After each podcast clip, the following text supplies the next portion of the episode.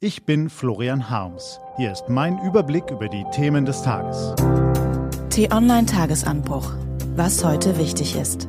Dienstag, 3. Dezember 2019. Diese ewige Arroganz. Gelesen von Anja Bolle.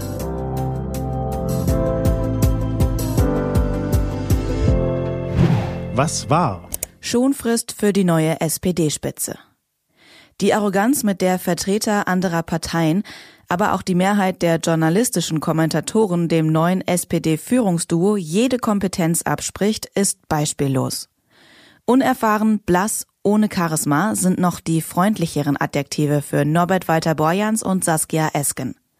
Bei Anne Will mussten sie sich von Cicero-Chefredakteur Christoph Schwennecke herunterputzen lassen wie naive Schulkinder. Ich weiß gar nicht, ob sie sich im Klaren darüber sind, ganz im Klaren darüber sind, was da auf sie zukommt. Ich glaube, das höchste Amt, was sie innehatten, das war nicht in der Partei, war das einer Vizevorsitzenden im Landeselternbeirat. Das ist bestimmt auch ein ganz schön anstrengender Posten, wenn man so in äh, Elternversammlungen ist, aber natürlich mitnichten vergleichbar mit dem, was jetzt auf sie zukommt. Und Sie waren immer ein Mann der Exekutive und nicht der Partei, Herr Walter Borjans. Deswegen stelle ich da die Eignung klar in Frage. Warum bekommen sie nicht wenigstens die Schonfrist von 100 Tagen zugestanden, die man üblicherweise jedem neu gewählten Amtsträger zubilligt? Könnte es daran liegen, dass aus Sicht der Mehrheit einfach nicht sein kann, was nicht sein darf?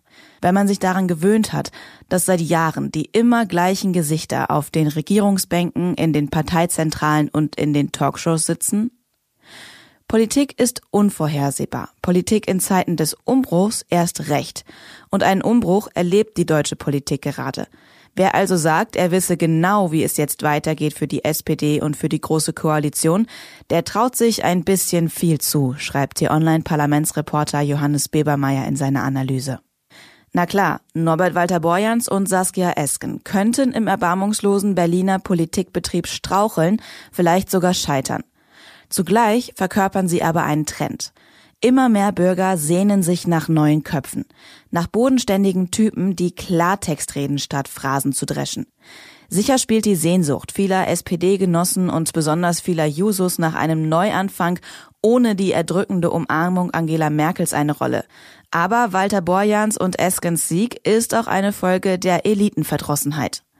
Das bedeutet nicht, dass die beiden unbedingt bessere Politik machen werden als Olaf Scholz und Co. Aber sie haben die Chance verdient zu zeigen, was sie können. Führungsmangel in der NATO. Zoff kommt in den besten Familien vor. Die Damen und Herren, die sich heute in London treffen, weil sie das 70-jährige Bestehen der NATO feiern müssen, würden dem vermutlich sofort zustimmen. Inzwischen besteht allerdings selbst in der zerstrittenen NATO eine gewisse Einigkeit. Europa muss verteidigungstechnisch endlich in die Hufe kommen. Herr Trump will das, weil er ans Geld denkt. Polen geht es vor allem darum, die NATO mit schärferen Zähnen auszustatten, die sie ihrem Nachbarn im Osten entgegenfletschen wollen. Herr Macron beispielsweise findet ein unabhängiges europäisches Militär erstrebenswert, weil er die Amerikaner inzwischen für unsichere Kantonisten hält. Die Forderung, dass wir Europäer unser Schicksal wirklich in unsere eigene Hand nehmen müssen, war auch schon aus dem Mund von Kanzlerin Merkel zu hören. Obwohl sie sich mit Blick auf die NATO entschieden diplomatischer ausgedrückt und die immensen Kosten eines europäischen Alleingangs realistischer einschätzt als der Kollege in Paris. Aber immerhin, man marschiert grob in dieselbe Richtung. Soll ja helfen beim Militär. Die 70-jährige NATO ist ein schrulliger Club geworden. Die Daseinsberechtigung ist zurück, noch dazu mit neuen Fronten im Cyberspace und im Weltraum. Und die Verteidigungsfähigkeit Europas wollen natürlich auch alle stärken. Nur eben aus Gründen, wie sie unterschiedlicher nicht sein könnten. Dem Bündnis mangelt es nicht an einer Mission. Mangel herrscht nur bei den führenden Köpfen, die sich heute in London zusammensetzen. Wann es dort die dringend benötigte Fluktuation gibt? Wir dürfen hoffen. Denn die NATO ist ein Bündnis von Demokratien und die bringen regelmäßig neues Personal hervor. Was steht an? Die T-Online-Redaktion blickt für Sie heute unter anderem auf diese Themen. Die OECD stellt heute in Berlin die Ergebnisse der neuen PISA-Studie vor. Der Bayerische Verfassungsgerichtshof urteilt, ob das Integrationsgesetz des Landes rechtmäßig ist.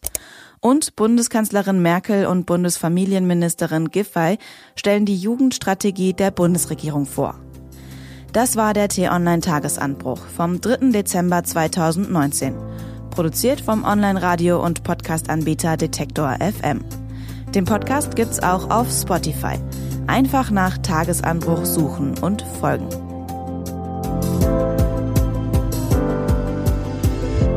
Ich wünsche Ihnen einen frohen Tag. Ihr Florian Harms.